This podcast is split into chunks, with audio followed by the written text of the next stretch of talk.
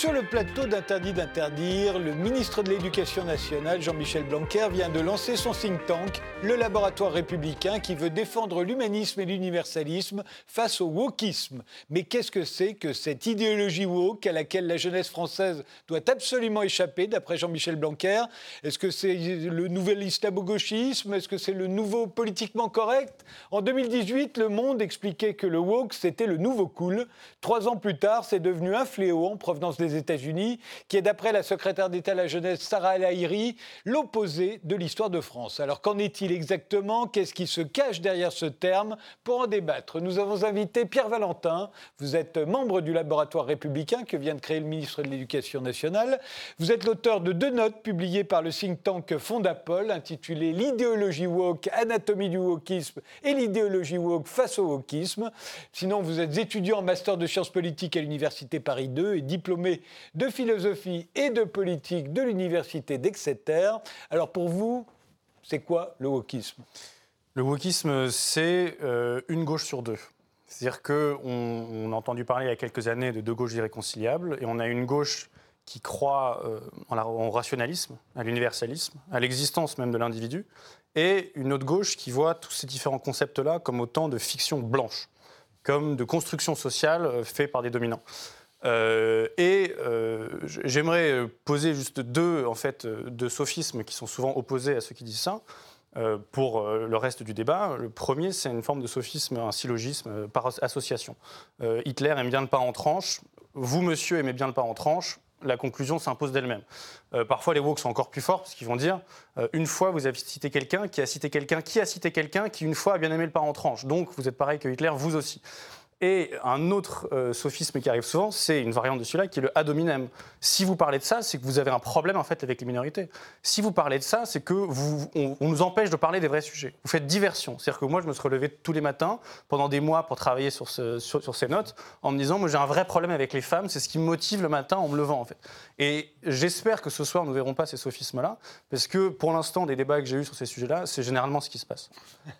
Albin Wagner, vous, vous êtes docteur en sciences du langage, chercheur associé à l'Université Rennes 2 et à l'INALCO, spécialisé dans les transformations politiques et l'analyse de discours. Votre dernier livre, c'est Éco-archie, manifeste pour la fin des démocraties capitalistes néolibérales. C'est paru aux éditions du Croquant. Mais vous êtes également l'auteur du Débat sur l'identité nationale, et c'est à propos d'un fantôme, c'était chez l'Armatan, et de Discours et système chez Peter Lang. Alors pour vous, c'est quoi ce wokisme? Pour moi, ce wokisme, c'est surtout un anathème euh, qui est utilisé euh, par une certaine forme de droite conservatrice euh, pour en fait cibler des demandes qui sont des demandes qui sont plutôt liées à la justice sociale et à une forme de reconnaissance de, la diversité. Tout ça va en fait avec une modification profonde de la société. Alors, ce qui est intéressant, c'est qu'effectivement, euh, il y a là quelque chose de, fondamental par rapport à, euh, on va dire, au modèle républicain universaliste et à une certaine forme d'idéologie que moi j'appelle l'idéologie républicaniste, euh, pour être très très clair, qui va en fait incarner effectivement une espèce de, comment dire, euh, qui va incarner finalement les valeurs de la République, liberté, égalité, fraternité et, euh, son quatrième mousquetaire, la laïcité, euh, à travers en fait des discours, et des discours qui vont souvent vouloir se référer à eux-mêmes avant tout, c'est-à-dire que on préfère se dire que comme ces discours-là existent, comme finalement on a ces mots-clés, liberté, égalité, fraternité, laïcité, ça veut dire que sur le terrain, c'est forcément appliqué et ça existe forcément. Or, il y a tout un ensemble d'individus euh, qui ne vivent pas l'égalité au quotidien, qui ne vivent pas la liberté ni la fraternité, certainement pas au quotidien, et qui ont envie de faire bouger les lignes par rapport à ça et euh, justement pouvoir être reconnus dans la dignité. Euh, et en général, le problème, c'est que lorsque ces demandes-là émergent, on a en face systématiquement un mur. c'est le mur du wokisme qui renvoie l'autre en fait à ces demandes, un peu comme une injure finalement.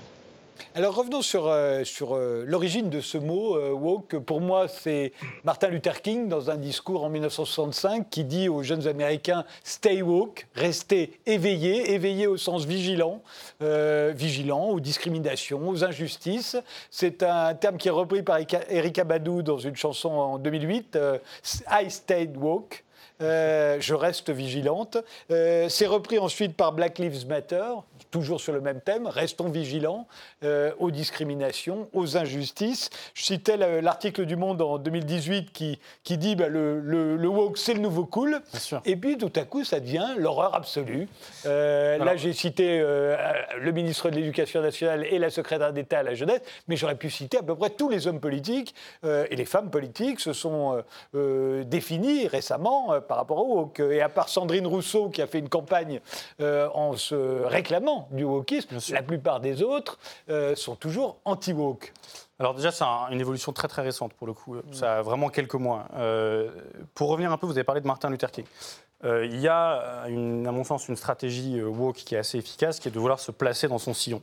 Euh, sauf que euh, il y a par exemple la théorie critique de la race, qui est vraiment très populaire en Amérique parmi les branches différentes du wokisme, qui, euh, avec notamment donc Richard Delgado et John Stefanchik, qui sont les, ceux qui ont écrit un manuel sur la théorie critique de la race, donc qui s'en réclament ouvertement, ils expliquent eux-mêmes, noir sur blanc, contrairement au mouvement des droits civiques traditionnels, la théorie critique de, la race remet en cause les fondements même de l'ordre libéral, le rationalisme des Lumières, euh, l'égalité devant le droit, etc., etc., etc. Donc eux, ils assument, dans, certains cas, pas toujours publiquement, euh, d'être complètement contre cet héritage-là. Et c'est une certaine logique, parce que, euh, comme l'a bien démontré notamment l'intellectuel français Pierre-André Taguieff, il y a un paradoxe constitutif au sein de ce nouvel antiracisme qui trahit l'ancien, c'est qu'on se gargarise de racialiser au nom de l'antiracisme. C'est-à-dire que là où Martin Luther King disait je veux d'abord qu'on juge en fait sur le contenu du caractère des uns et des autres et non pas sur la couleur de peau. Là, on se gargarise de percevoir la race et de percevoir la société à travers les grilles raciales, ce qui est précisément l'inverse de ce qu'il voulait faire. Et donc, moi, il m'importe beaucoup de faire ce distinguo-là dès le début du débat. Vous êtes d'accord, euh, Albin Wagner? Bah, si vous voulez, moi je pense que euh, en fait on, mélange beaucoup de choses en fait dans ces accusations par rapport au wokisme et par rapport au mouvement woke qui effectivement euh, d'abord à son creuset culturel et politique et historique en fait dans, les États-Unis.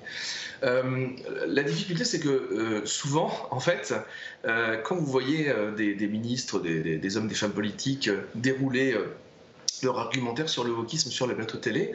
Euh, ils vont toujours dire le wokisme est un danger pour la République. La preuve, aux États-Unis, il y a ça et ça et ça. Donc, on va citer des exemples purement américains en disant que ces exemples-là montrent qu'il y a un danger en France. Or, en France, il y a quand même excessivement peu de cas euh, où en fait on se retrouve devant effectivement des, situations un petit peu absurdes, euh, comme il peut y en avoir aux États-Unis, mais euh, cette, cette, façon de bureaucratiser ou de judiciariser finalement les rapports sociaux ne date pas finalement de la question du wokisme. Hein. aux États-Unis, c'est quelque chose qui est aussi constitutif d'un autre fonctionnement, à la fois politique, social, etc. Donc je pense qu'il faut aussi raison garder là-dessus. Puis il y a autre chose aussi que je voudrais quand même dire, c'est que euh, le wokisme est le digne successeur de l'islamo-gauchisme, sur lequel je me suis aussi penché, euh, et les critiques finalement de l'islamo-gauchisme euh, puis du wokisme ont eux aussi une idéologie.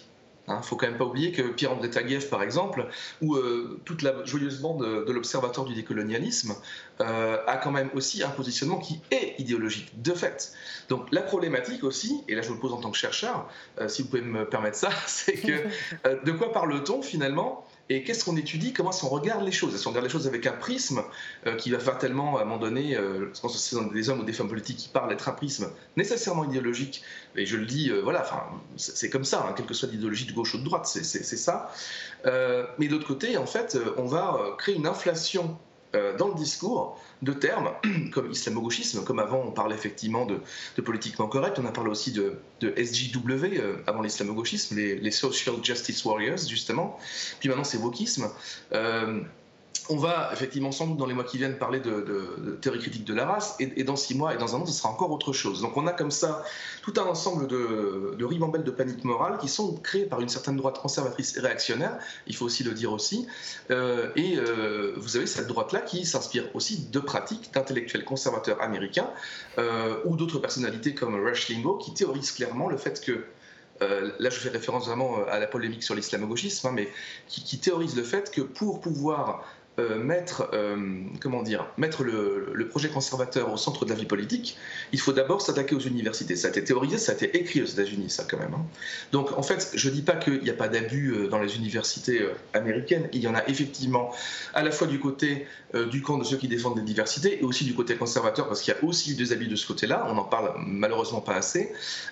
mais bon, c'est comme ça. Mais ce que je veux dire, c'est que le, le terrain, le terroir américain, états-unien, n'est pas le même que le terroir français. Et la manière dont le wokisme s'invite finalement dans cette pré-campagne présidentielle, parce que c'est aussi ça le contexte, hein, euh, il faut aussi remettre ça dans un contexte politique euh, national, euh, la façon dont ce wokisme s'invite, c'est aussi une forme d'autodéfense d'un certain modèle républicain, de cette idéologie républicaniste. Dans un, article récent dans Diez, je m'amusais même à, appeler ça la République du jambon beurre, euh, mais où en fait, finalement, on, a l'impression que le simple fait de parler des valeurs républicaines, ça les incarne. C'est ce qu'on appelle la parole performative. On est vraiment là-dedans, dans la théorie des actes de langage. Et donc, on va créer, ça c'est mon, mon point de vue et c'est vraiment basé sur ce que j'ai pu faire euh, enfin, comme recherche, on va donc en fait créer ce qu'on appelle en théorie de l'argumentation l'argument de l'homme de paille. Donc je crée un homme de paille et je bats contre cet homme de paille. C'est-à-dire que dès que quelqu'un euh, à gauche dit qu'il faudrait faire attention euh, aux droits de certaines minorités, qu'elles soient par exemple handicapées, qu'elles soient effectivement racisées, comme on, va, comme on va dire dans certains quartiers, etc., etc., on va dire tout de suite que c'est du wokisme et donc on va se battre contre cet épouvantail. Euh, cette stratégie de l'homme de paille, elle fonctionne toujours très bien. Et finalement, euh, ça reflète assez bien d'ailleurs le, euh, j'allais dire le, la manière dont le camp conservateur a pu évoluer depuis la fin des années 80 et ça a été étudié assez longuement dans, dans les analyses critiques de discours d'ailleurs depuis 1989 à peu près. Est-ce que, est que, la question c'est est-ce que Sandrine Rousseau est une femme de paille? Dans la mesure où elle incarne le terme, est-ce qu'elle-même se caricature? On a par exemple au Royaume-Uni il y a à ce stade encore aujourd'hui 18% des personnes qui se réclament du terme dans un sondage YouGov réalisé cette année. Donc allez dire à ces gens-là, ce que vous défendez n'a aucun sens, n'a aucune cohérence, ne veut rien dire. Ça a été inventé par des gens qui vous aiment pas, alors que évidemment, comme on l'a dit, c'est un terme qui est d'abord positif, c'est une revendication. Euh, Jack Dorsey, le président de Twitter, en 2016 encore, arborait un t-shirt Stay Woke. Euh, ensuite, vous dites que c'est uniquement américain. Euh, moi, je suis assez fasciné par ça. Euh, on a eu récemment, donc à l'IEP Grenoble, euh, des personnes, des professeurs qui ont eu leur nom placardisé quelques mois après la décapitation de Samuel Paty. Donc un contexte où tout le monde avait ça en tête en fait. Euh, le nom donc, de deux professeurs accusés d'islamophobie. Lorsqu'on fait ça dans ce contexte-là, l'intention est claire. Il y a des dominants qui aurait commis un, péché de blasphème qu'il faudrait abattre, ou en tout cas, disons que le risque est assumé, et la police elle-même a jugé que ce risque était assez fort pour les placer sous protection policière. Donc quand on me dit que ça n'existe pas en France, moi je suis fasciné. Allez dire vous-même à ces deux professeurs, en fait, euh, ce qui a eu lieu avec vous, ça n'a pas eu lieu. Le wokisme n'existe pas. Ce qui, vous est arrivé n'a pas eu lieu. Rassurez-vous, ça n'a pas eu lieu. Allez dire ça à, ces gens-là. Moi, je serais très frappé, très curieux de voir leur réaction là-dessus. Et il y a, aussi, je parlais donc de stratégie un peu de, disqualifiante. Euh, c'est cette euh, même gauche, je ne parle pas pour vous, monsieur, je parle pour en, général, cette même gauche woke qui extrême droitise tout désaccord. C'est-à-dire que euh, Caroline Forest, aujourd'hui, il faut le savoir, est d'extrême droite. Raphaël Anteven, aujourd'hui, est d'extrême droite. Euh, euh, Elisabeth Badinter, universaliste, de gauche et d'extrême droite. Et donc on a ce phénomène-là qui se passe, et c'est déjà les personnes citées, évidemment, ne se réclament pas d'extrême droite. Ensuite, personne aujourd'hui publiquement dans le débat public ne se réclame d'extrême droite. Et eux, ça ne les dérange pas pour le coup de faire un vrai homme de paille et d'homme de pailliser tous leurs opposants, d'extrême droitiser, de pathologiser le désaccord avec des, insultes suffixées en phobe. Un phobe, on ne débat pas avec un phobe, on l'interne. Il souffre d'une phobie. Un arachnophobe, je ne vais pas lui sortir des, sources, des faits, euh, des, arguments logiques pour lui dire que les araignées ne sont pas dangereuses. Je vais le soigner. C'est comme ça qu'on traite le désaccord dans le wokisme. Je trouve que c'est une certaine ironie que d'accuser ceux qui critiquent le wokisme de faire ça eux-mêmes. Elba Wagner. Moi, je pense qu'il ne faut pas non plus, euh, quelque part, succomber à cette espèce de, comment dire, euh, ce que moi j'appellerais le gros titrisme, c'est-à-dire qu'il y a forcément une anecdote toujours pour étayer un fait, toujours. Est-ce que c'est une anecdote qui est statistiquement valable? Est-ce que c'est régulier ou est-ce que c'est une anecdote? Évidemment que euh, les enseignants de l'IUP Grenoble qui ont vécu ça, c'est pas agréable du tout. On est bien d'accord, il ne s'agit pas de dire que ce qu'ils ont vécu n'existe absolument pas. C'est une réalité. En revanche, le contexte aussi a été largement retravaillé pour expliquer et comprendre pourquoi on en arrivé là aussi. Hein. Donc, euh, dans tout fait social, il y a aussi une généalogie. Donc, il faut aussi regarder euh, pourquoi on en Je suis en train de dire que euh, ce qui leur arrivait est arrivé justement, c'est profondément injuste, mais il y a un contexte à l'IEP Grenoble. C'est, ceci dit, un cas. Maintenant, c'est intéressant que vous parliez de Samuel Paty, puisque justement, euh, euh, d'un côté, on a, effectivement cette, progression-là. De l'autre, on a un ministre de, l'Éducation nationale qui, justement, quelques jours, je vais presque dire quelques heures, après la commémoration de l'année, enfin, si j'ose dire, la triste année de l'assassinat de Samuel Paty, en fait, met en garde les profs de défendre les valeurs de la République. C'est ce que j'appelle, moi, le républicanisme. On est effectivement là-dedans. On est en train de crisper des positions et, c'est ça, en fait, pour moi, en tout cas, la, problématique du débat. C'est on est en train de crisper des positions et on est en train de regrouper des gens dans un camp comme dans l'autre, d'ailleurs, puisque les, personnes que vous citez, Raphaël Enthoven, une Forest, par exemple, euh, travaillent régulièrement ensemble dans tel ou tel projet, soit de rédaction, soit de think tank, etc. Donc, bon, ce sont quand même des gens qui, justement, vous dites, sont des intellectuels, mais ils représentent surtout un groupe d'intellectuels, d'accord, avec une euh, façon de voir les choses, enfin une façon. Euh, évidemment, c'est une pensée riche. Non, ils ne sont pas d'extrême droite, c'est pas ce que je suis en train de dire. Ils comprenez que les woke les traitent d'extrême droite, c'est ce que j'essaie de vous dire. C'est eux qui extrême droitisent et qui empêchent le désaccord. Ça, c'est le, je bah. disais, le sophisme de disqualification de l'adversaire sans traiter les arguments de fond. On ne va pas dire s'il y a un problème ou pas avec le wokisme, on va dire ceux qui parlent du wokisme sont l'extrême droite. Fin du débat. D'un autre, côté, on va, côté, on va aussi dire que les conservateurs traitent en fait, tous ceux qui sont pas d'accord avec eux de wokistes, fin du débat. Donc en fait, dans, ce cas-là, on est. Le a été réclamé positivement et, l'extrême droite. Ah non, non, non, non, non, non, c'est pas. Non, non, alors attendez, parce que je pense que. Sandrine Rousseau, par exemple wokisme et mouvement woke. Ce sont deux choses vraiment différentes pour moi. Ah, euh, autant effectivement, le, autant effectivement le, mouvement woke que vous avez d'ailleurs parfaitement bien décrit euh, a, une histoire euh, qui est vraiment liée en fait à, à l'émancipation des Noirs aux États-Unis, puis en fait en général au mouvement des droits civiques.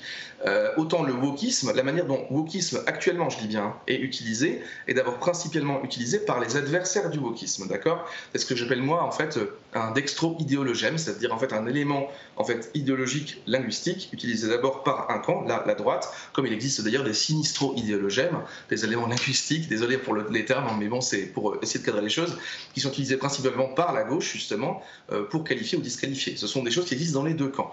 Euh, moi, donc moi, ce que je vois, c'est que c'est pour ça que je parle d'anathème. Euh, dans, le, dans le cas du wokisme, et je parle bien de wokisme et pas de mouvement woke, ce sont deux choses pour moi qui sont très très différentes, et linguistiquement on le voit, la façon dont ces termes en fait euh, prospèrent, euh, ce sont vraiment des trajectoires différentes. On ne peut pas, on peut pas les, les, les, mettre côte à côte, enfin les mélanger si je veux dire, si on veut vraiment être précis. Maintenant, le, le, le cas de Sandrine Rousseau que vous avez cité est très intéressant. Euh, il est intéressant parce que, euh, d'abord, euh, elle, perd la, finalement le second tour, mais à, peu de choses près, à peu de pourcentage près, en fait. Et puis surtout, elle a remis dans le débat public, quelque part, une façon de faire du débat qui, jusque-là, effectivement, était totalement inexistant en France. Et je voudrais vraiment revenir là-dessus parce que pour moi, c'est quelque chose d'important. Enfin, c'est pas le, fait que Sandrine Rousseau le fasse ou pas, ça, à la limite, c'est un prétexte, si j'ose dire. Mais le fait qu'on infuse des débats d'une autre manière. Quand je parle de républicanisme, euh, quand je parle de cette parole performative, et j'y tiens, c'est qu'on a souvent euh, les mêmes intellectuels, les mêmes hommes et les mêmes femmes politiques qui, depuis en fait des années, de plateau en plateau, d'élection en élection, euh, expliquent qu'en fait, la France est un pays universaliste et que donc toutes et tous sont libres et égaux en droit. ça, c'est quelque chose qui est tout à fait euh, euh, admis dans la généalogie politique et philosophique de, l'État républicain. Bon, euh, ceci étant dit, on peut aussi avoir une démocratie tout à fait saine sans république. Enfin, je veux dire, dans la mesure où c'est un modèle que la France a choisi, enfin, la France a choisi, l'histoire de la France en fait s'est imposée comme ça. mais le problème, c'est que vous avez des, des, citoyennes et des citoyens, et on ne va pas non plus dire que leur parole n'a aucun sens, qui vivent en fait, qui ne vivent pas ces valeurs au quotidien, qui disent très bien, euh, on me dit à longueur de plateau télé ou de radio que ces valeurs sont les valeurs de la République et que donc elles existent et que donc elles s'incarnent, mais euh, dans mon quartier, mais euh, dans ma façon de percevoir en fait le monde, mais dans mon expérience, je, ne vis pas ça du tout. Donc il existe des inégalités. il existe en fait des, libertés qui ne sont pas totalement abouties en fonction de la manière dont vous vous placez dans la société. Et effectivement, sans vouloir effectivement aller sur le, paradigme de, l'homme blanc hétérosexuel, euh, même s'il y aura des choses à en dire aussi. Effectivement, le fait que euh, il existe encore une différence, ne serait-ce que ça, de salaire entre les hommes et les femmes, c'est quand même, ce sont des statistiques qui, devraient alerter. Le fait que les femmes ont des métiers plus précaires que les hommes en général, ça aussi, ça devrait alerter. Donc, tout ça, ce sont quand même des inégalités. Et je préférerais, moi, qu'on se positionne et qu'on essaie de travailler pourquoi pas, euh, grâce aux valeurs républicaines d'ailleurs, sur, ces inégalités-là, plutôt qu'effectivement de jeter en fait l'opprobre sur ceux qui disent ben, on vit ces inégalités-là, qu'est-ce qu'on en fait? Je comprends. Alors, il y, a deux choses. Déjà, on a parlé donc, de la question de la catégorie femme et on a parlé du fait que euh, selon ce qu'on a entendu, il y aurait des gens qui, en fait, acceptent le projet républicain, mais trouvent qu'il a été mal appliqué et mal abouti. philosophiquement, c'est vraiment pas le cas. On a des personnes, par exemple, Ouria Boutelja, euh, qui, ne pensent pas que l'universalisme français est bien mais a été mal appliqué, ne sont pas d'accord avec l'existence même de l'universalisme. Elle va dire, par exemple, euh, le jeu cartésien va jeter les fondements philosophiques de la blanchité. Donc elle, ne croit pas en ça, en fait. Ce pas des gens qui disent, vous avez un système qui est vraiment sympa, mais il faudrait nuancer et l'appliquer un peu mieux et aller au bout de votre promesse. C'est d'ailleurs justement, si là on veut revenir un peu sur le, le sujet américain, dans les années 60, qu'est-ce qui a fait le succès des droits civiques de Martin Luther King? C'est notamment de dire euh, l'Amérique trahit sa propre promesse euh, de liberté, d'égale dignité des uns et des autres.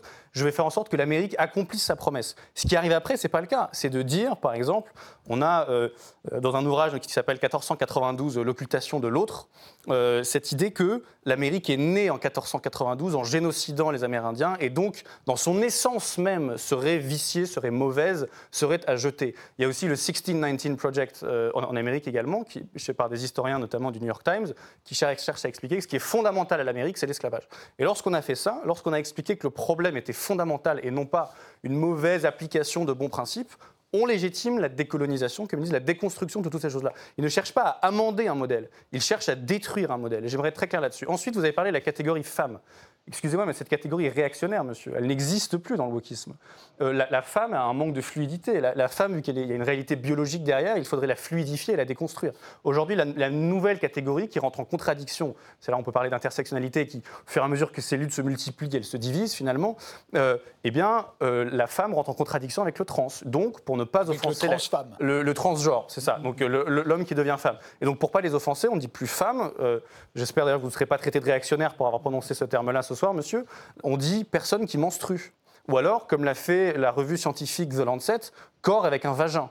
Euh, donc maintenant, allez me dire que ça va défendre les femmes. On voit d'ailleurs aussi euh, récemment, ça devient un vrai sujet, euh, de plus en plus des, des, hommes, par exemple, qui physiquement forcément ont une musculature en moyenne bien supérieure aux femmes, qui vont au dernier moment, en rentrant dans une compétition d'haltérophilie, on a vu ça aux Jeux Olympiques récemment, se déclarer femme. Et évidemment que la concurrence est faussée, et la femme qui aura fait, si vous voulez, de cette compétition d'haltérophilie ou de rugby ou autre, son grand rêve, au dernier moment se verra battre par quelqu'un d'autre, et là on dira non, non, mais le, le wokisme défend les femmes. Le wokisme a largué la femme. Il n'en a rien à faire. Le wokisme n'a rien à faire des minorités en général, parce que, comme on l'a vu avec la femme, lorsque son rôle des constructeurs aura été refusé, on pourra le jeter. D'ailleurs, comme j'ai dit au, début dans la définition, le wokisme n'en a rien à faire des minorités non occidentales. Ils veulent des minorités qui peuvent déconstruire l'Occident. Donc les minorités dans d'autres pays, dans d'autres continents, c'est des, des, des, données inintéressantes. Euh, on pourrait dire qu'entre l'antiracisme des années 80, euh, qui voulait qu'on soit tous les mêmes, euh, aujourd'hui, l'antiracisme, celui qu'on prête au mouvement woke notamment, euh, nous voit comme tous différents. Et ça, déjà, c'est une grande différence et qui explique parfois les réactions euh, et pourquoi on oppose le wokisme à, l'humanisme ou à, l'universalisme républicain, à la française, dont nous sommes si fiers. Albin Wagner? Ouais, ben, en fait, si vous voulez, c'est ça le souci aussi, c'est qu'on a un filtre là-dessus qui est quand même, enfin, la manière dont le, débat pour moi euh, s'engage en France, il est très franco-français aussi, hein, parce que, euh, enfin, euh, faut pas, faut pas oublier encore une fois le contexte général.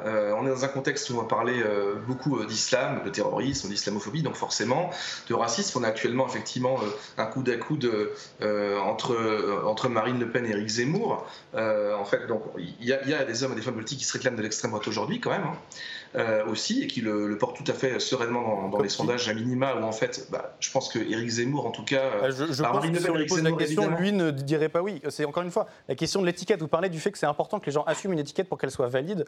Aujourd'hui, personne ne s'en réclame dans le débat public. Donc est-ce que est-ce qu'on jette Il faut choisir soit on jette les deux étiquettes, soit on n'en jette aucune. Bah écoutez, on peut jeter les deux dans ce cas-là. Mais euh, ou on en jeter aucune, moi je veux bien. Mais si vous voulez, le truc c'est qu'on ne peut pas se dire que Éric Zemmour, vu qu'il ne dit pas qu'il est d'extrême droite, n'est pas d'extrême droite. Enfin, je veux dire, cas, on ne peut pas dire que les personnes qui ne se réclament pas du wokisme ne sont pas woke.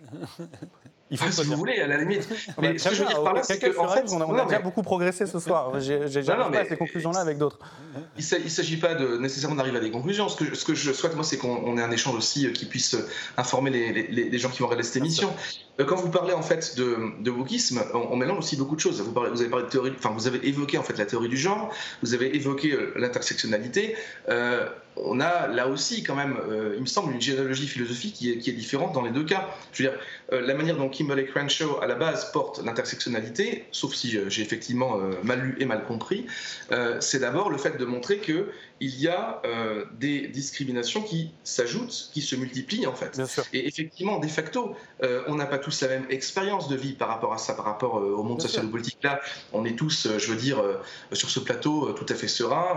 Enfin, je veux dire, on parle entre gens, euh, soit effectivement universitaires, journalistes ou intellectuels, c'est facile. On a une expérience de la vie qui euh, n'est pas euh, celle effectivement d'une femme de ménage dans un hôtel Ibis qui habite en fait à la Courneuve par exemple. Il faut, aussi être clair par rapport à ça. Donc je veux dire, la parole, elle est, et ça, ça c'est quelque chose qui est propre aux sciences sociales depuis longtemps et ça n'a rien à voir avec le postmodernisme. Le, fait d'avoir une parole située, puisque vous avez même des collègues d'ailleurs qui sont en fait de droite, pour, pas, pour, pas, pour le dire tel quel, des collègues universitaires qui se réclament justement d'une soit d'une linguistique située, d'une sociologie située, qui est dire oui, euh, en tant que chercheur, à un moment donné, quand on va euh, voilà, étudier un fait, social, politique, historique, linguistique, ce que vous voulez, on situe en fait une étude par rapport à un cadre euh, en fait, épistémologique par rapport à un cadre méthodologique. Donc en fait, à partir du moment où on va parler du wokisme, il faut savoir d'où on parle et, qu'est-ce qu'on désigne. Euh, effectivement, le, le wokisme, c'est une grosse boîte dans laquelle, une boîte noire même on pourrait dire, hein, dans laquelle on met un petit peu tout. C'est-à-dire qu'on va avoir euh, de la théorie du genre, de l'intersectionnalité, de la théorie critique de la race, tout ça matiné en fait d'abord de quelque chose qui est aussi, enfin c'est ce que j'entends moi en tout cas ce soir, à moins que j'ai mal compris, quelque chose qui va, qui va dire mais tout ça, de manière intégrale, est une menace pour la concorde en démocratie, euh, ou en tout cas pour le droit à la discorde même, ou, ou de désaccord. Euh, je vous euh, Pardon, Albin, je vous interromps parce qu'on est obligé de faire une pause là. Je vous rendrai la parole juste après et on repartira bah, du même endroit.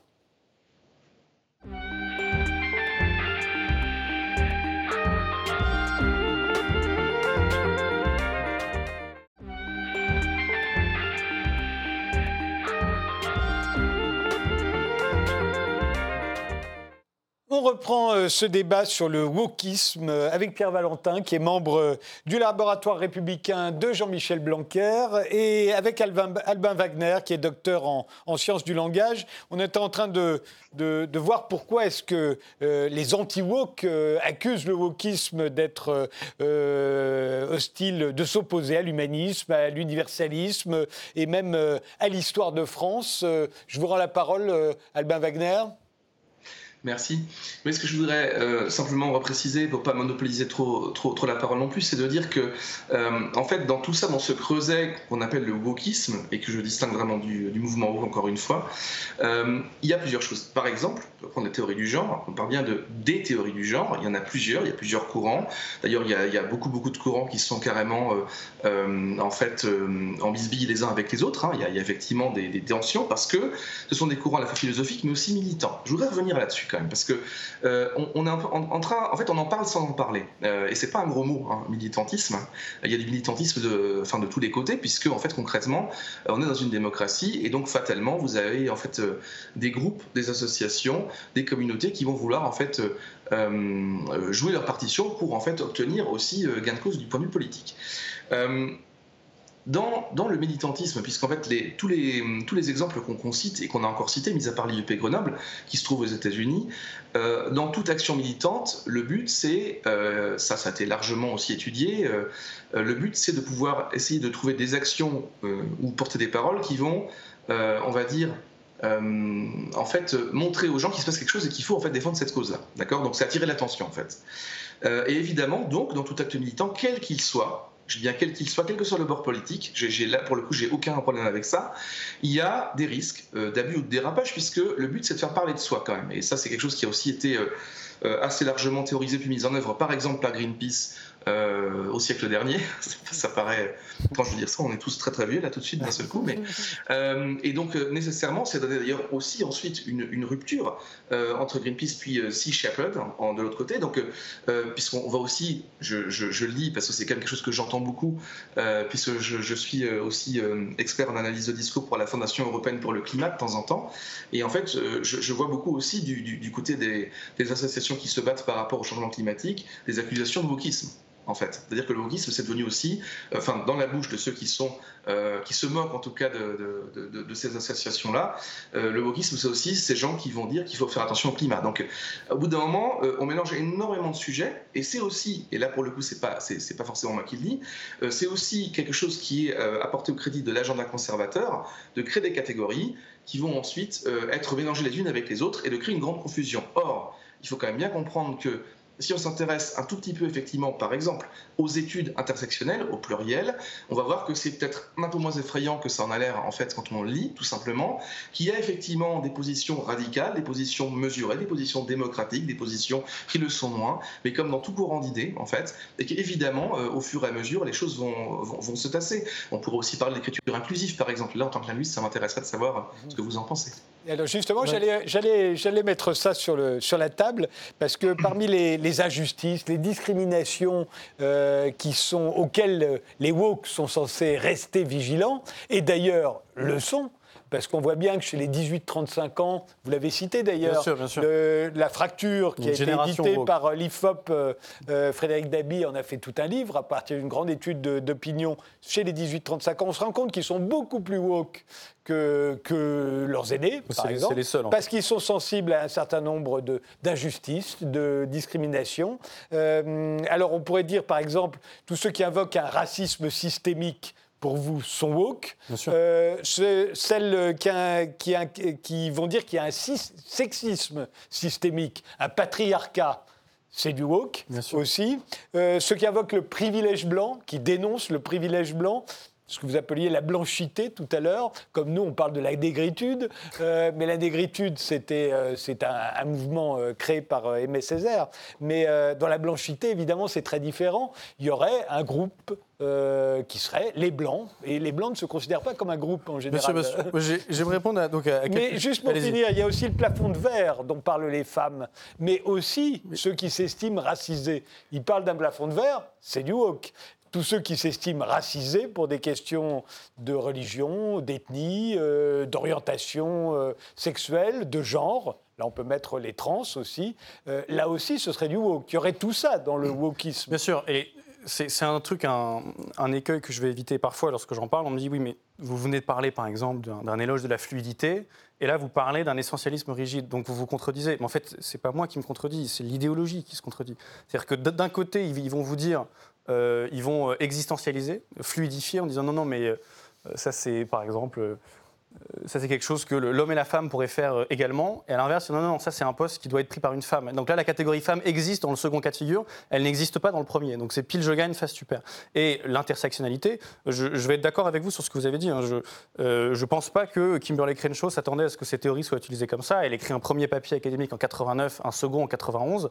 le problème, c'est que si vraiment on veut euh, dire est-ce que c'est de sa faute ou pas, elle a une plateforme médiatique encore énorme aujourd'hui. Elle ne s'est jamais bougée pour dire non, non, on a fait de ma théorie ce qu'on n'aurait pas dû en faire. Elle n'a jamais cherché à, arrêter les plus radicaux d'entre eux. Alors l'autre chose que j'aimerais dire, c'est que euh, le, ce qu'il y a de point central entre ces différentes choses, vous avez en effet listé des choses très différentes. Y compris l'écriture inclusive, bien sûr, qui est censée se défendre contre une écriture patriarcale. Et, on comprend qu'écriture inclusive, qu'en creux, euh, la langue serait fasciste, comme on mmh. disait déjà. Euh, c'est-à-dire qu'il y a toujours cette idée que euh, je prends l'illustration de la théorie critique de la race qui est la plus claire là-dessus. La théorie critique de, la race est fondée sur deux prémices.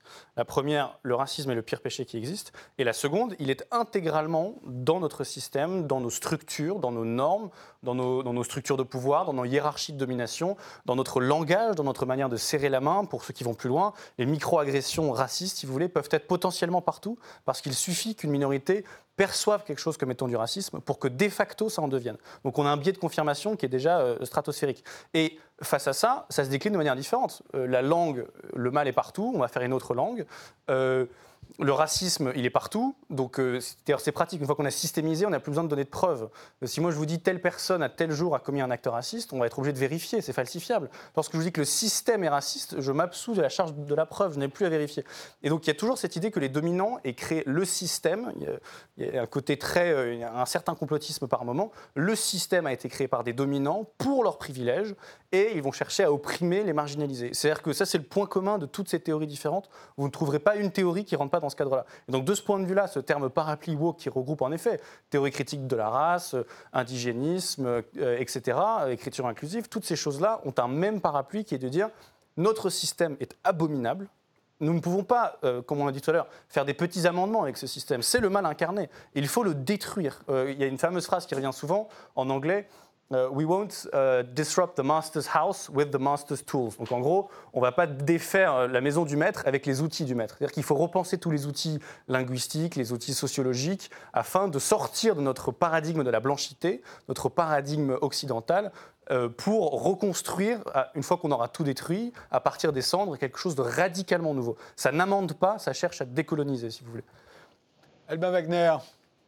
Ouais, je me demande de, quel côté les complotismes là quand même quand je vous écoute parce que concrètement, enfin, moi je, vois, enfin, sauf si je suis totalement aveugle et sourd, euh, j'ai l'impression qu'il y, a un complot woke dont, dont, le but serait in fine de renverser la société totalement, enfin en France en tout cas. C'est ce qui est écrit dans leurs propres écrits. Mais quels, écrits et, dans, quel type de, dans, quel type d'épistémologie Parce qu'en fait, si vous voulez, encore une fois, là, vous dites l'idéologie se contredit, mais c'est pas l'idéologie qui se contredit. On, vient de dire effectivement qu'on a des courants très très divers. Ces courants se contredisent, mais si vous en faites une idéologie, forcément, vous allez avoir des choses qui sont totalement euh, en contradiction les unes avec les autres. Comme si moi, je décide de faire en fait d'un bloc une idéologie de droite. Alors c'est qu'il y a des droites, comme il y a des gauches, comme il y a euh, des courants écolos ou environnementaux, par exemple. Des gauches, dont une qui n'est pas woke. Oui, qui, ne refuse, qui, ne veut pas en être, en tout cas, c'est clair net, on est bien d'accord. Bien sûr. Euh, en, en, fait, euh, je pense que du coup, là-dessus, euh, on, a encore. Enfin, je pense qu'il faut vraiment. comment dire je, pense qu'ils vont faire attention de quoi on parle et, et pas tout mélanger parce que quand je parlais tout à l'heure d'écologie, c'est pas pour sortir de débat, hein, c'est au contraire pour y revenir. Quand on va effectivement, quand vous avez des militants écolos qui vont se faire traiter de woke parce qu'en fait ils sont pour changer les choses par rapport au réchauffement climatique, typiquement. La manière dont les choses sont en train de s'accélérer, on a, des, informations tous les jours, les plus, plus atroces les unes que les autres, avec des vrais chiffres, des vraies statistiques, des choses totalement concrètes, en fait qui sont liées aux sciences dures, donc on ne peut même pas les taxer d'idéologie, encore que évidemment il y a aussi d'idéologie dans les sciences dures, mais qui nous montrent qu'en fait finalement euh, euh, on va devoir changer radicalement de système pour pouvoir en fait euh, survivre. Concrètement, c'est un petit peu ça. Alors là, évidemment, il ne s'agit pas de dire que dans la langue française, en fait, il faut changer radicalement de langue pour pouvoir survivre. Mais si je prends par exemple le cas de l'écriture inclusive, là, en tant que linguiste, moi, le, rôle du chercheur, c'est d'observer ce qui se passe. D'accord? Enfin, c'est comme ça que je, je l'envisage, moi. C'est-à-dire que je ne prends pas position, enfin, je prends position évidemment en tant que citoyen, mais ça, c'est mon problème. Mais en tant que chercheur, je dois observer des faits. Euh, l'écriture inclusive, en ce moment, c'est effectivement une écriture qui est militante, qui propose en fait un changement en fait dans la graphie, euh, enfin dans la graphie pour le point médian, parce que souvent on réduit l'écriture inclusive au point médian, ce sont deux choses différentes. Quand le général de Gaulle dit française français, il fait de la langue inclusive en fait, hein, concrètement. Euh, donc ce sont, ben non, mais c'est vrai, c'est une réalité ça. oui, non, mais quand même, il y, a un distinguo à faire. le général de Gaulle n'était pas woke, monsieur non, c'est pas ce que je suis en train de vous dire, bien sûr que non. Ce que je veux vous dire, c'est que la langue inclusive, la langue inclusive, c'est quelque chose qui date de très très longtemps. Et en fait, si vous lisez quelque chose, quelques éléments linguistiques, si vous lisez par exemple les études très récentes de Pascal Gigax sur l'écriture inclusive, en fait, tout ce qu'on imagine euh, comme, euh, comme euh, on va dire, comme effet totalement négatif, par exemple, sur les gens, c'est pas forcément vrai d'une part, et de deux, ce sont des, des expérimentations. Moi, je regarde, c'est-à-dire que la langue, elle évolue. Les sociétés, elles évoluent qu'on le veuille ou non. Sinon, ça veut dire qu'on écrirait encore l'ancien François d'il y a 500 ans, par exemple. Or, ce n'est pas le cas. Hein, on ne le parle pas non plus. Donc, vous avez forcément des choses qui évoluent. La société, elle bouge, elle propose des solutions. Il y a des choses qui sont euh, gardées, d'accord, et qui vont en fait s'intégrer petit à petit, d'autres qui sont de toute façon euh, euh, en fait rejetées. Peut-être que l'écriture inclusive, enfin en tout cas le point médian, ça se trouve, on n'en parlera plus dans 50 ans, ça n'aura pas pris. Et pointe à la ligne, si vous voulez. moi, je fais aussi confiance finalement. Point médian à la ligne. Oui, si vous voulez. Mais si, euh, je fais aussi confiance aux citoyennes et aux citoyens pour pouvoir se positionner là-dessus.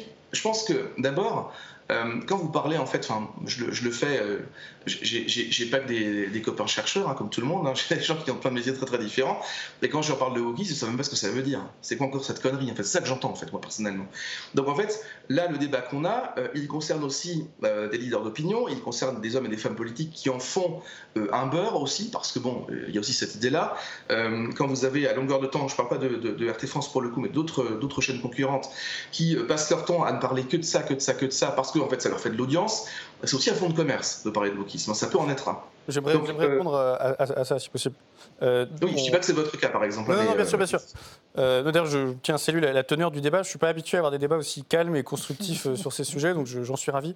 On, cite souvent, ça m'arrive tout le temps, le, donc, le fameux sondage IFOP réalisé en février dernier, publié en mars pour l'Express. On va vous dire, 14% euh, des Français ont entendu parler du wokisme et seuls 6% savent ce que ça veut dire. Arrêtons d'en faire tout un plat. C'est l'argument que j'entends. Il y a plusieurs problèmes. C'est que, premièrement, c'est un sondage réalisé en février. Comme vous l'avez fait remarquer, on en a beaucoup parlé récemment. Je pense que si on refaisait ce sondage aujourd'hui, on aurait des chiffres sensiblement différents. Et deuxièmement, lorsqu'on regarde les, concepts phares, donc racisme systémique, écriture inclusive, etc., etc., la majeure partie des Français en ont déjà entendu parler. Donc dire, euh, les, Français voient en fait à quoi on fait référence avec des termes différents. Moi, à ce stade, j'ai pas trouvé de terme que woke. Ensuite, pour revenir sur l'écriture inclusive, il y a une distinction entre une écriture militante, comme vous, dites, qui, comme dites, qui part du haut, qui par exemple au sein de l'administration de, la Sorbonne, entre autres, est, banalisée, et même parfois il y, a, des étudiants qui doivent renvoyer leur copie parce qu'elle n'a pas été rédigée en inclusive. Ça, c'est une manière, si vous voulez, agressive qui part du haut de mettre la chose en place, et comme vous le dites, l'évolution du, vieux François qui, euh, sur des siècles, en partant du bas, connaît des, fluctuations. C'est peut être, enfin, il faut être constructiviste pour nier la distinction entre une évolution organique et une évolution artificielle. Ensuite, encore sur l'écriture inclusive. Vous, vous avez sans doute en tête euh, l'écriture inclusive qui est vouée à devenir réactionnaire d'ici un an ou deux. C'est-à-dire l'écriture inclusive où c'est étudiante.e.s en Belgique, il y avait des, jeunes, je crois qu'ils étaient écologistes, il faudrait revérifier, qui rajoutaient .e.s.x à la fin parce que ça inclut également les non-binaires. Et donc, euh, on aura donc des féministes qui, dans deux ans, se feront traiter de réactionnaires. On voit que, par exemple, Germaine Greer, euh, donc celle qui a écrit La femme eunuque, qui était tête de proue du féminisme radical, la plus progressiste qu'on puisse imaginer, woke avant l'heure si on veut, même si bon, évidemment, c'était différent à, l'époque. Elle, elle se fait annuler. Elle, n'a plus droit de citer sur les campus du Royaume-Uni. Euh, et euh, J.K. Rowling, pareil, qui était. Euh, Harry Potter, c'est le seul livre que ces personnes avaient lu. Et même elle, qui était sacralisée, s'est fait descendre en flammes pour avoir dit une banalité. Et au fond, ce que vous reprochez, vous, personnellement, au, wokisme, c'est quand il, quand il devient un mouvement terrorisant. C'est quand, au fond, il veut interdire de parler certaines personnes, ou les interdire même de travailler dans certains cas. Euh, mais est-ce que ça arrive aussi souvent que cela? En tout cas, en France, ça n'est pas arrivé, à part les deux, les deux professeurs de l'IEP de Grenoble.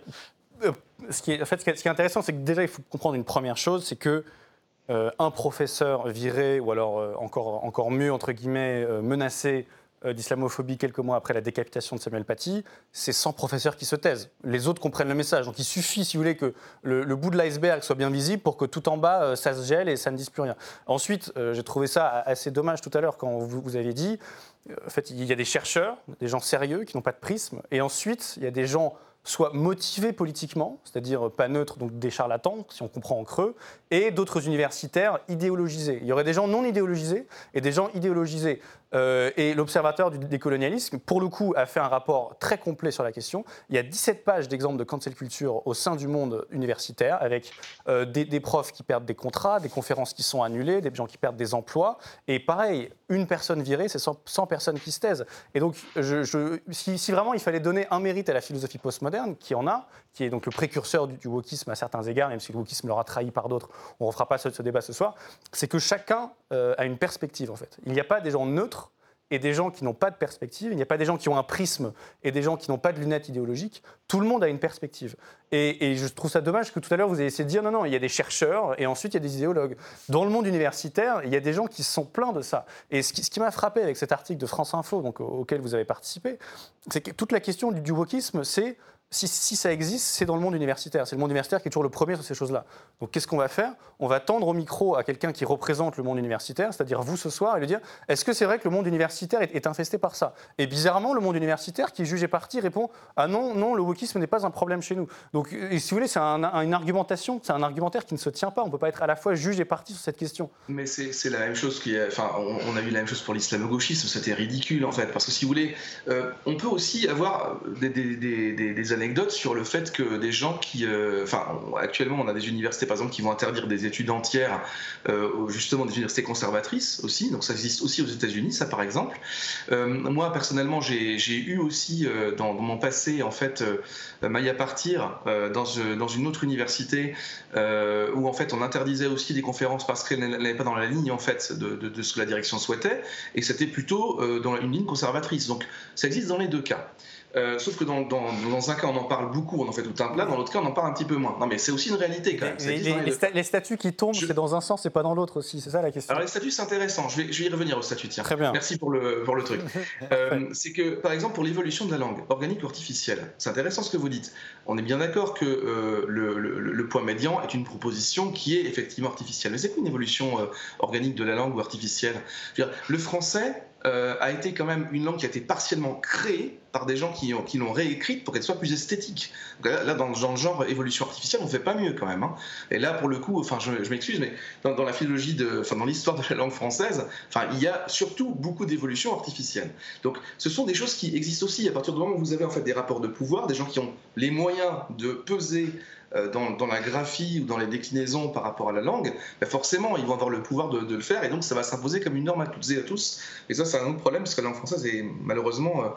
Euh, elle est main tachée de sang par rapport à ça, mais c'est un autre débat. Je, reviens simplement effectivement. Euh, Sur les statuts, parce qu'il nous reste que 8 minutes. les statuts, Ce serait, il, faut, il faut en parler. Très rapidement.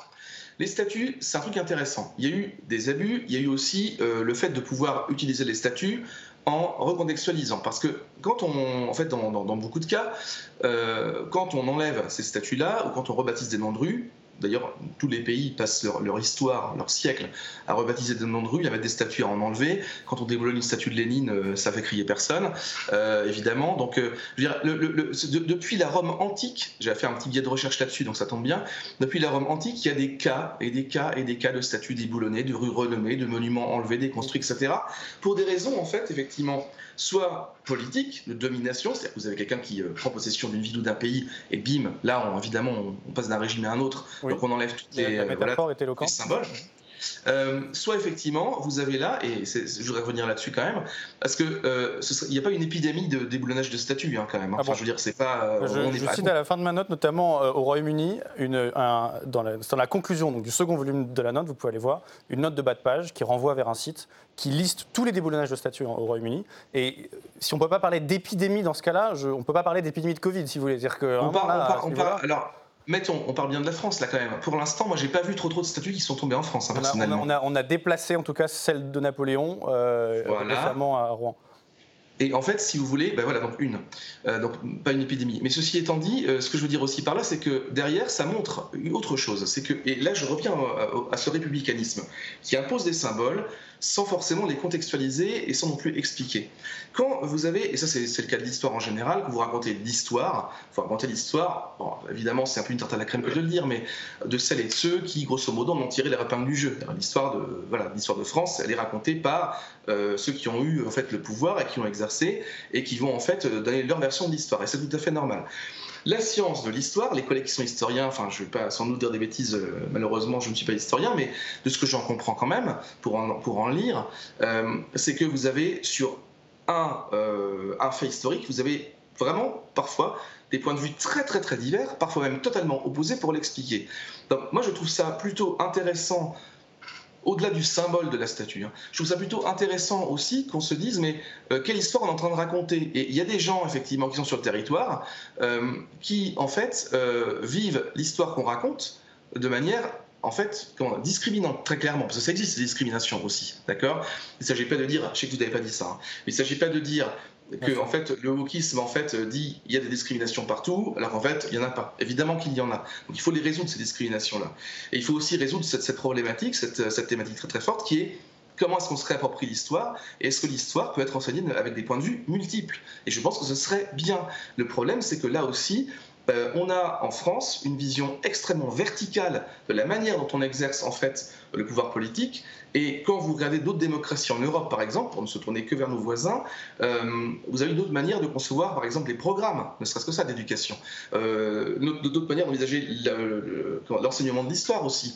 Donc, on, est en train en fait aussi de, ne pas vouloir voir autre chose, mis à part effectivement les abus militants d'un côté, je, je, sais clairement, on est en train de ne pas vouloir voir autre chose qui est, il y a peut-être une autre manière d'incarner la République ou les principes fondateurs de la République, et il y a des gens qui ne s'y reconnaissent absolument plus. Et ça, c'est très très grave. Et on ne peut pas simplement dire à ces gens-là, ben, vous dites et vous faites n'importe quoi, c'est pas grave, on va passer à autre chose. Et on va imposer notre point de vue, euh, comme l'a fait Jean-Michel Blanquer en demandant aux enseignants de, euh, en fait, quand même, euh, d'avoir un cadre très très fort par rapport à la République. Je trouve ça extrêmement choquant de la part d'un ministre, mais ça, c'est mon problème. donc en fait, je, pense que là, il y a aussi quand même quelque chose de fondamental à travailler. Euh, pour justement euh, remettre, euh, là je fais référence à un ouvrage que j'ai pu encadrer avec des collègues avec qui, je ne suis pas toujours d'accord d'ailleurs, donc ça tombe très bien, avec Jérôme Rava et Loïc Nicolas sur la valeur du désaccord, et où en fait le, problème dans cette démocratie, dans la manière dont cette démocratie fonctionne, c'est que le désaccord n'est plus possible. Là il l'est ce soir, je m'en réjouis. on n'est pas d'accord, mais on peut se dire très clairement, ça c'est très bien, euh, sans, s'affubler de noms d'oiseaux. Mais euh, effectivement, retrouver ce, terrain-là et pouvoir en fait euh, approfondir chaque sujet sans se mettre de hier, en exposant tous les points de vue qui existent, toutes les études qui existent, et les travailler vraiment à fond. Du coup, j'aimerais vraiment rebondir là-dessus. Je suis d'accord qu'on a eu un, débat très calme et très intéressant, et c'était vraiment un bon moment à passer. Et euh, justement, ces débats-là ne seront plus possibles. C'est-à-dire que euh, pour avoir fait des débats avec des vraies personnes woke, c'est impossible de débattre. On est forcément dans les noms d'oiseaux, comme vous dites. Et euh, d'autres idéologies, forcément, d'autres militants ont parfois des dérives. Sauf que là, le problème, c'est que le ad hominem, normalement, est institutionnalisé. C'est-à-dire qu'en tant que vous, monsieur, vous qui êtes de bonne foi et, qui est honnête intellectuellement, euh, en tant que mâle blanc, euh, j'ai pas votre âge, peut, être hétérosexuel. Bon, normalement, dans un monde normal, on s'en fiche, mais ça sera autant, si vous voulez, de pierres dans, votre jardin. Euh, ils iront fouiller sur vous. Ils diront, tiens, mais c'est pas celui qui, dont la musique a donné du lustre au Troisième Reich, par exemple. et ils trouveront des choses sur vous. Anachronisme, inculture, on s'en fiche. le rapport à la pureté fait que tout le monde y passera. Lorsqu'on voit que même euh, Caitlyn Jenner, donc, qui était une transgenre qui était très médiatisée en Amérique, qui était du coup euh, vue comme euh, la pointe du mouvement woke, qui avait fait des unes de médias dans tous les sens, elle peut être annulée, si je puis dire, ou en tout cas violemment critiquée sur les réseaux, avec une virulence extraordinaire. parce qu'elle a dit, bah, en fait, moi, dans mon État américain, je ne pense pas que les filles et les garçons qui se réclament du sexe féminin peuvent jouer à des jeux de sport ensemble parce qu'il va y avoir des accidents. Et il suffit qu'elle ait dit ça pour se faire annuler. Donc euh, je pense aussi par exemple à, Pascal Blanchard, qui a une, relation avec les indigénistes où il, caresse le tigre, de temps en temps il va dans leur sens, de temps en temps il se prend un coup de griffe lorsque Rouya Boutelja le disqualifie en tant qu'intellectuel blanc. Euh, et pourtant il continue à euh, virevolter un, un, coup oui, un coup non. Et ces gens-là pensent pouvoir en fait acheter la paix sociale avec ce mouvement-là. Ce mouvement-là, voit chez les dominants des personnes à faire disparaître. C'est le vrai sens de leur utilisation du terme de diversité.